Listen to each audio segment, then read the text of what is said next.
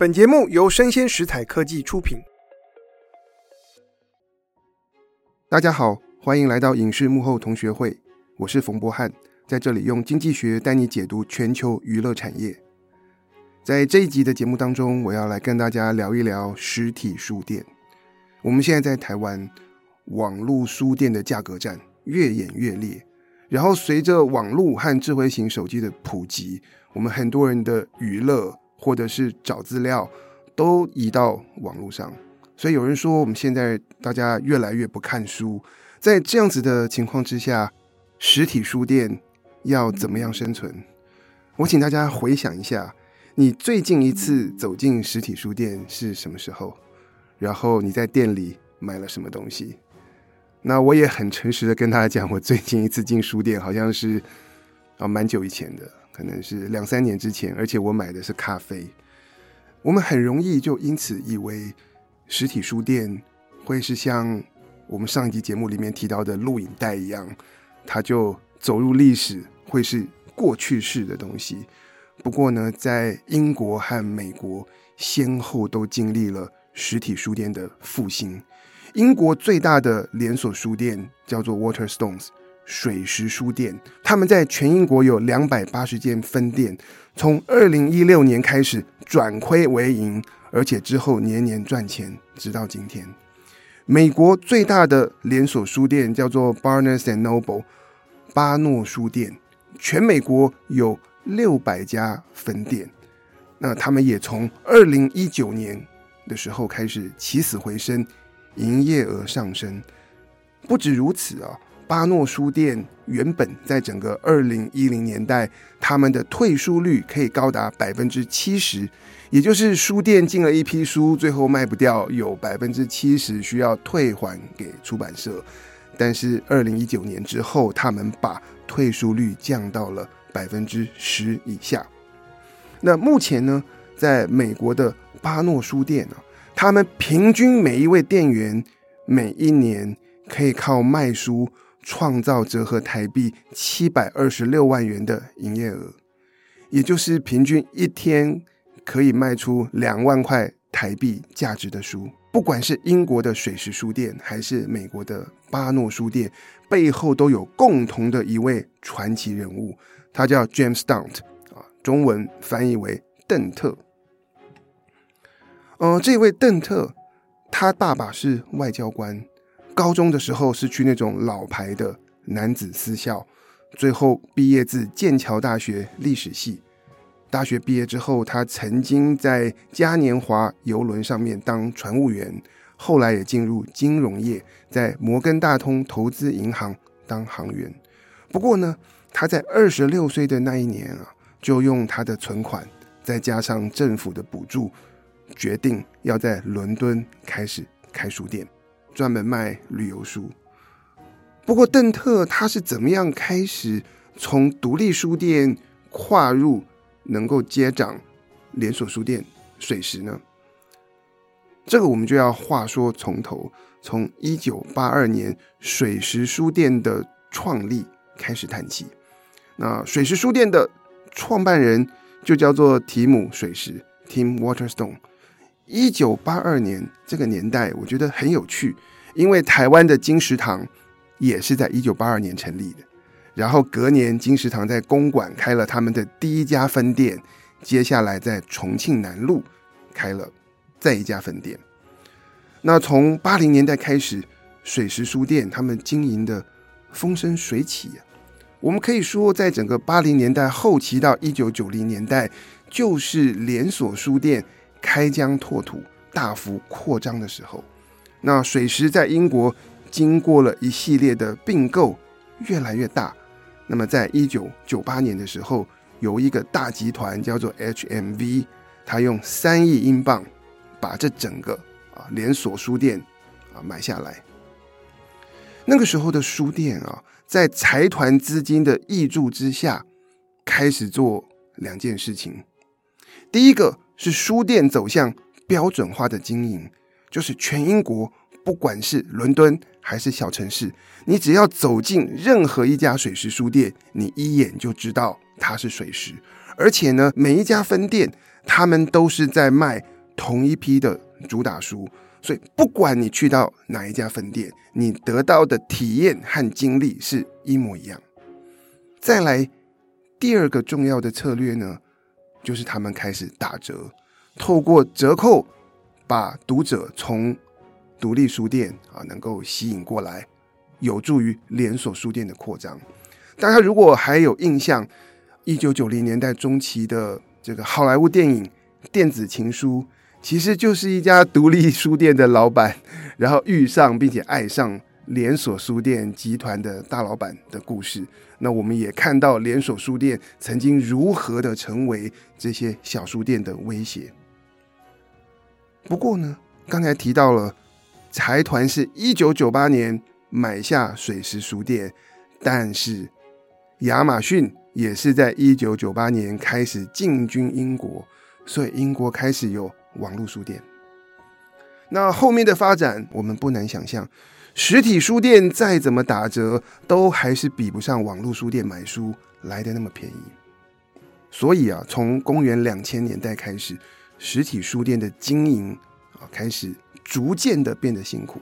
但是让事情雪上加霜的是，二零零九年，亚马逊开始推出 Kindle 电子书阅读器，而且在英国上市。在 Kindle 推出之后的一年半之内，英国的实体书销售额减少了一亿英镑，那当然，实体书店是首当其冲。那这个时候啊，水石书店的母公司啊，就是并购它的 HMV 集团，财务状况也开始出问题，他们要思考如何找到现金周转，于是决定要开始卖书店。到最后，在二零一一年。是有一位俄国富豪叫做马穆特，他用五千两百万英镑买下水石书店。帮大家回顾一下，之前 HMV 集团是用三亿英镑买下水石，但是用五千两百万英镑卖给了德国富豪马穆特。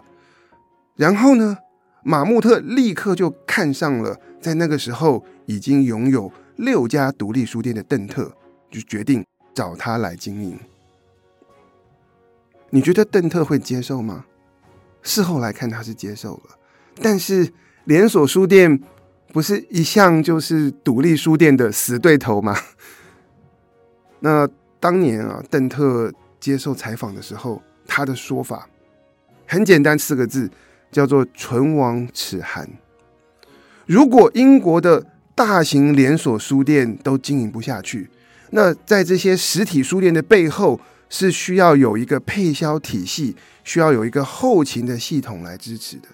我们会需要有经销，会有这个物流的这样的系统。但如果大型连锁书店倒了，背后的这个后勤的体系自然会瓦解，那小书店也不用生存。不过呢，我觉得邓特这个说辞当然是很漂亮。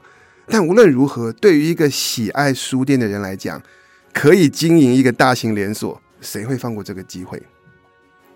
邓特在接掌了水石书店之后，当然就接二连三有不同的作为。他关掉了很多分店，也开新的店。当然，不同的门市，他也重新的设计装潢。那时候他觉得，书店最好的地点。不是在闹区的正中央，不是在最繁华的大马路上，而是稍微边缘的小巷弄。那他觉得好的书店应该是透过内容、透过书，可以吸引读者，自带人流。当然，把店移到巷弄里是可以省下不少的店租，这是他一开始的做法。不过呢，他在接手水石的第一年。他们的亏损呢，还是高达三千七百万英镑。第二年、第三年仍然是亏损，直到二零一六年才开始转亏为盈。等一下要跟大家聊，要分享的，就是怎么样让书店起死回生，背后真正的关键在哪里？我请大家一起来动动脑，想一下，如果是你。你会用什么样的策略来挽救一家实体书店，或者是来挽救一个连锁书店，然后让它能够面对网络的竞争。那过去很多年，在台湾，我们也看到了很多很有热情的书店的经营者，他们纷纷采用不同的策略，比方说书店的多角化经营，结合餐饮，然后里面有一些好吃的，有甜点，有咖啡，或者是让书店成为一个活动空间，我们就在这里办读书会、工作坊，然后成为大家聚集的地方。那也有一些书店是强调美感，就成为网红的打卡圣地，或者呢，跟社区合作，然后参与一些地方创生的相关的事物。许多的努力，林林总总。不过，如果我们回顾啊，以台湾的实体书店的经验来看，整体效果好像有限，而且不管怎么样。好像很难靠卖书赚钱，所以在我们去进一步探讨邓特挽救书店的关键的时候，我们大家一起来想想看，你觉得实体书店真正能发挥价值的地方在哪里？或者我们来回顾一下从小到大你去逛书店的经验，什么时候、什么样的书店可以带给你最大的惊奇？让你觉得非常的难忘。对我自己来说，我记忆中的书店都是一个空间，可以让我探索，然后帮助我发现到那些我原本不知道存在，但是后来非常喜欢的书。我如果看着我的书架，看着我小时候买的书，大概每一本我都记得我一开始是在哪一家书店找到他们。比方说，我们家的小王子，我是在重庆南路的三民书局第一次发现他，然后在同一次逛书店的时候，我也买了《美丽新世界》。那后来我在东方出版社找到，而且买了一批桥牌书，然后也在东华书局发现了几位我后来还蛮喜欢的日本推理小说的作家。所以对我来说，如果我回顾我自己的经验，书店之所以特别，并不是因为我买书，而是因为让我在那里有了新的发现。我跟大家分享一下，十多年前我在香港城市大学工作的时候，那时候我们的办公室啊，香港地小人稠，我们的办公室空间非常的狭小，但是呢，我们楼下就有一家小书店，它不大，可是很有趣。那我每天在学校就是证明数学定理、写论文，累的时候就到楼下去逛书店。那一家书店对我来说非常的有魅力，因为我大概每隔两三个礼拜，他们换一批书，我就可以找到一些新奇的东西。比方说，我在那里就认识了一家香港的出版社，叫做天窗出版。他们在那个年代推出了《穷富翁大作战》。是邀请香港的富豪去体验香港的游民跟最穷困的那些人的生活，然后还有一本书叫《地产霸权》，是在讲香港的这个房地产，然后这个商业跟政治结合，然后垄断一切所造成的商业和社会现况。我也在那家书店里面首度发现了《暮光之城》，我觉得。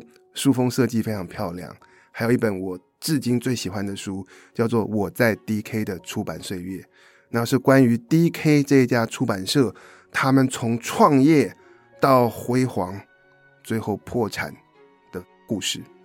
那 DK 可能有一些听众朋友已经不熟悉了，但是在一九九零年代那个时候，我们的旅游书突然冒出了一种新的形态。就是不只是图文并茂，而且上面的地图是三 D 的。所以当我后来去柏林旅行，然后去法国的马赛，那我拿着 DK 的旅游书，看着地图，真的是按图索骥。因为你就看到我面前的这个教堂，这个建筑就跟我书上画的这个三 D 的这个图像一样的时候，我就知道我到达目的地了。那香港城市大学的那家书店。曾经就是我白天工作的时候休闲固定会去的地方。但是呢，一两年之后啊，从某一天开始，这家书店变了，它的空间设计、它的书架还是一模一样，可是突然它摆书的方式，竟然是按照经销商是谁，然后来做分类，然后这家书店开始进了一堆的台湾的书。那时候我是在香港嘛，那台湾的这些繁体书，然后会透过这个海外经销的系统过来。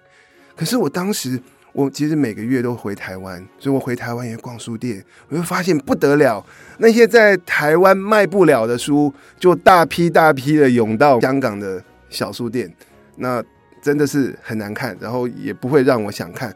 久而久之，我就再也不去那家书店了，或者其实我还会去。就是买文具跟买耳机，所以我发现一家书店，当它开始不能够再让我发现新的有趣的阅读的东西，可以刺激思考的东西，对我来讲，这个书店就失去了价值，我就不再去了。那么我们回到邓特，他是怎么样来挽救实体书店？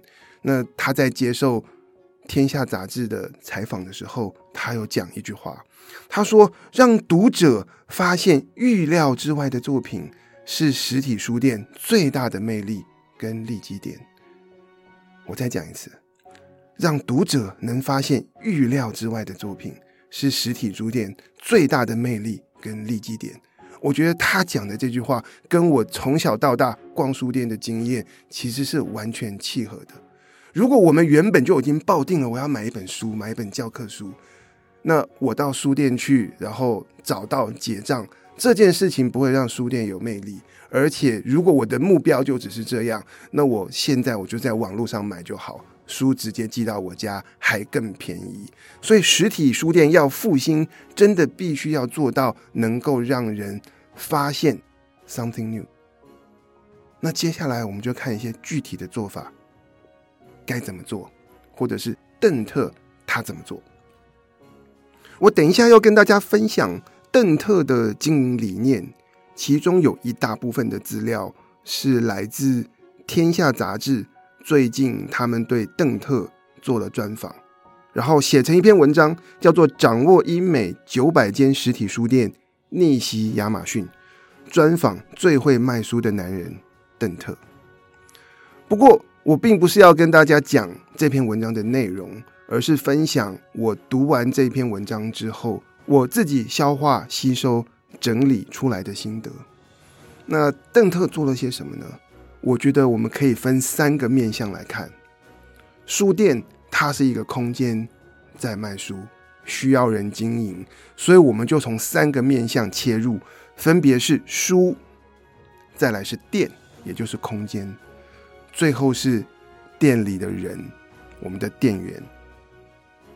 首先，第一个，我们就来看选书。书是书店里最重要的东西。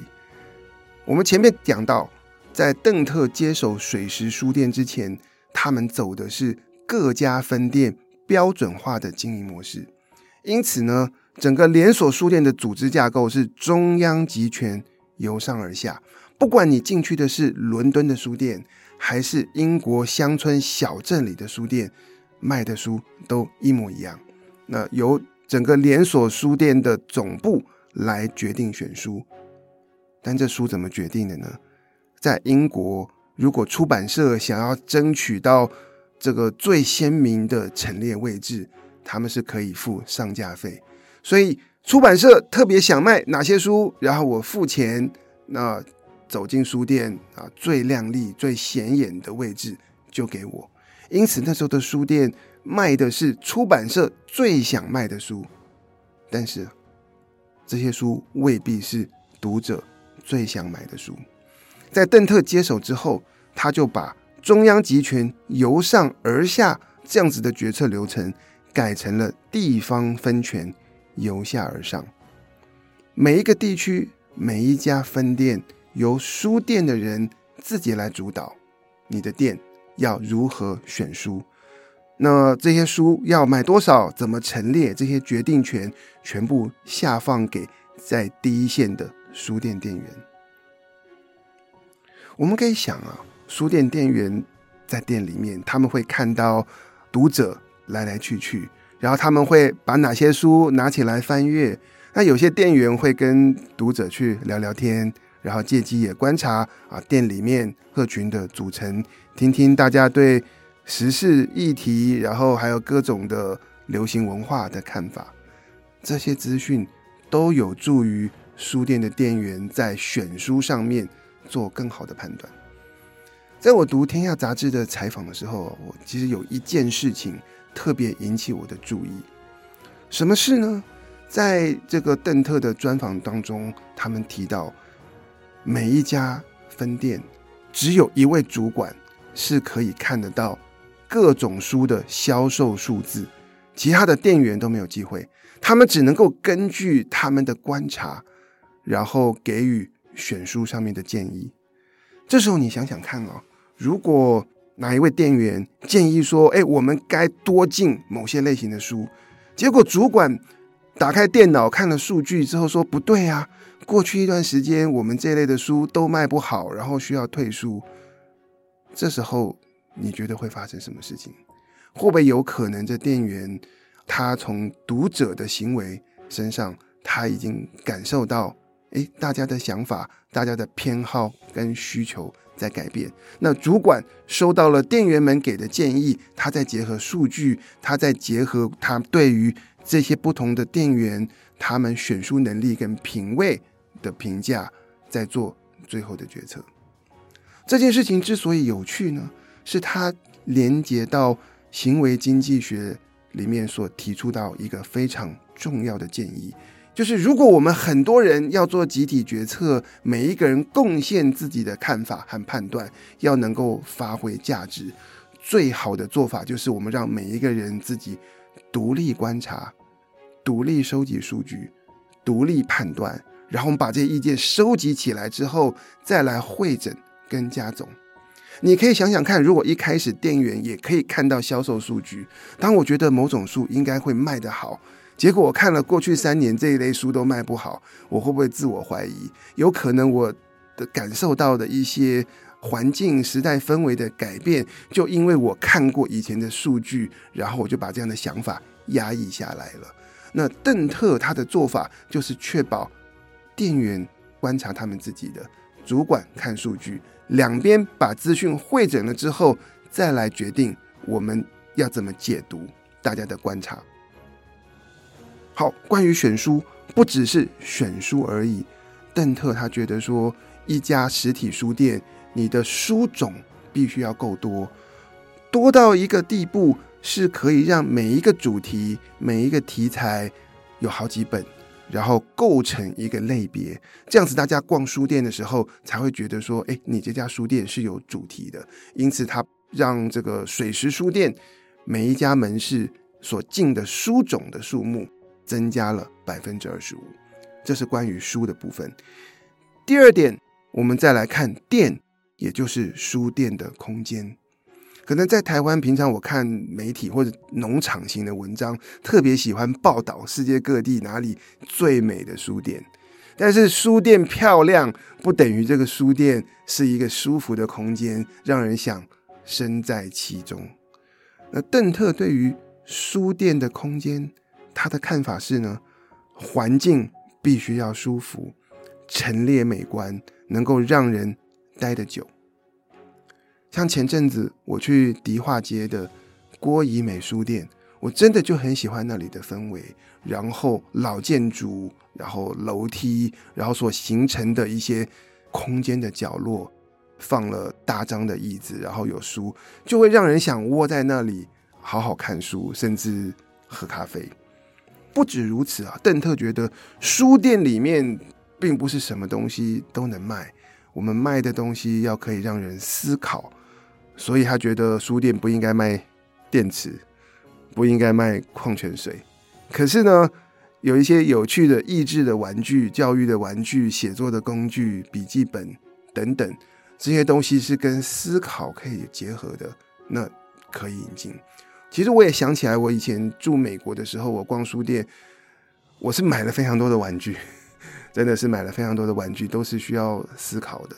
但是只有在舒服的环境，你愿意待，它才会成为我们愿意探索的空间，才会有机会让我们在那里发现 something new，找到一些我们原本不知道存在，但是后来很喜欢的书。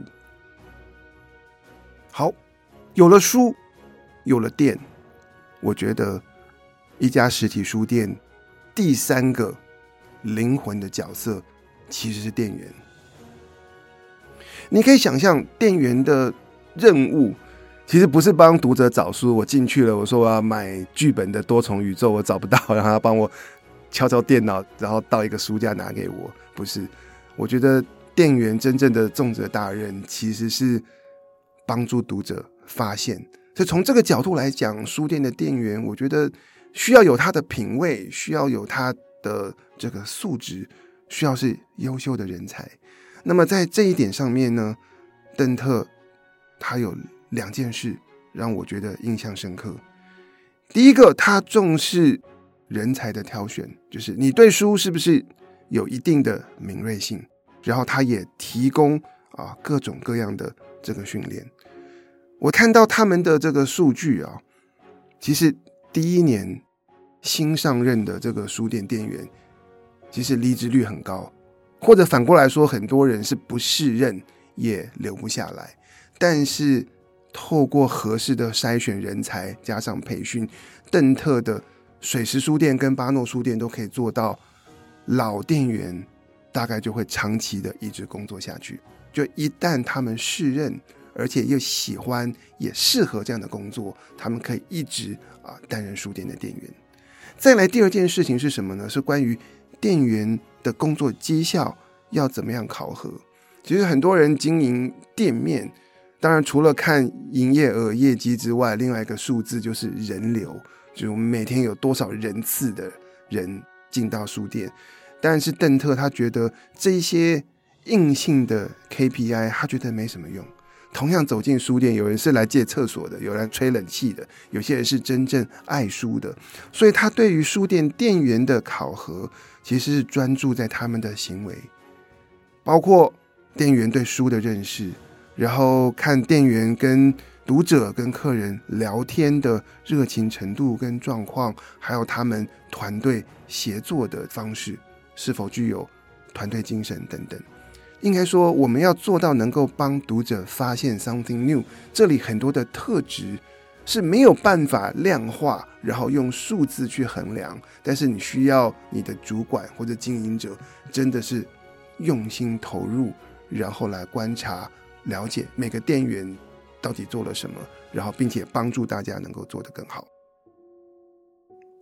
所以呢，我们总结一下：选书、空间加上。高素质的店员，三个加在一起，为的就是让读者可以在书店里面发现，可以在阅读的领域当中啊，我们找到一些新的让人思考的事物。不过讲到这里，我要补充一下，发现这件事情其实不只是适用在实体书店，我觉得在网络书店也同样的重要。只是呢。网络书店以亚马逊或者是英国的 Book Depository 来说，他们是透过搜寻的功能和演算法来帮读者发现他们想要看的书。那实体书店是透过空间、透过陈列、选书和策展。那如果我们抓到了这个核心的精神，你就会发现实体书店和网络书店其实是各有自己的擅长。那实体书店当然也存在了它不可取代的地位。那我们从邓特所经营的水石跟巴诺书店也看到它的成果。当然不只是书啊，在创意的领域或者是娱乐产业里面，其实每一个环节我们在在的都是需要能够让乐听大众发现。在先前的节目里面，我跟大家聊过 TikTok，他们如何透过演算法。让我们大家发现好玩的东西，而且被黏住。然后，Spotify 如何帮助我们发现音乐？YouTube 还有 Netflix 不同的影音串流平台如何让我们发现好故事？在今天节目的最后哦，还有一件事情让我有感而发。但是在我准备脚本的时候，我很多朋友都跟我说这个不要讲，政治不正确。但是我想一想，我就还是先把它录下来吧。那我们看到了在英国跟美国实体书店的复兴，起死回生。我们当然也会思考，诶，在台湾是不是我们也能够做到这样？不过谈到旧产业，我觉得在台湾整体的氛围，我接触到很多人都自然而然就变成妈宝，就期待政府旧产业，期待政府来补助，然后来振兴我们的产业。不过这里就面对到一个很大的问题了，不知道大家刚才有没有注意到，在我讲邓特的故事，英美书店的复兴背后还发生了什么事情？我们看到从水石书店到巴诺书店。第一个，他背后的资本换人了，老板不一样，然后他的经营者换人了。原本在九零年代风生水起的那批人离开了，在公元两千年的那十年啊，开始日趋式微的这群人也离开了。我们是新的资本、新的老板，找了新的经营者来负责做这个救亡图存的工作。而且当邓特接手书店的时候，其实我看到数字，他们人员流动非常的大，我相信会有非常多原本书店的从业人员是在新时代底下，在网络时代底下是不适任的，他们离开了。也就是说，我们的产业要翻新，会需要靠新的人才进来。这些新的人才，他们熟悉网络，他们有和过去不同的经营的理念。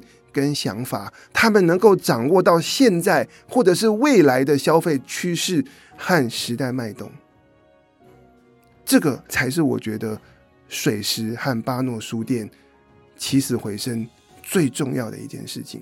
所以，当我们思考台湾的产业振兴的时候，我们需要想想看，我们是如何可以让新的资本、新的人才、新的想法跟新的理念进来。还是说，很多政府既有的补助政策是延续，让已经是过去式的人事物和做事的方法继续的保存在我们的产业里面。这点我觉得非常重要。我们到底要看的是产业的未来，还是要延续产业的过去？大家可以回去思考。以上就是我们今天的内容，希望你喜欢。请大家帮我按赞、追踪，并且给我五颗星。我是冯博翰，影视幕后同学会，我们下次见，拜拜。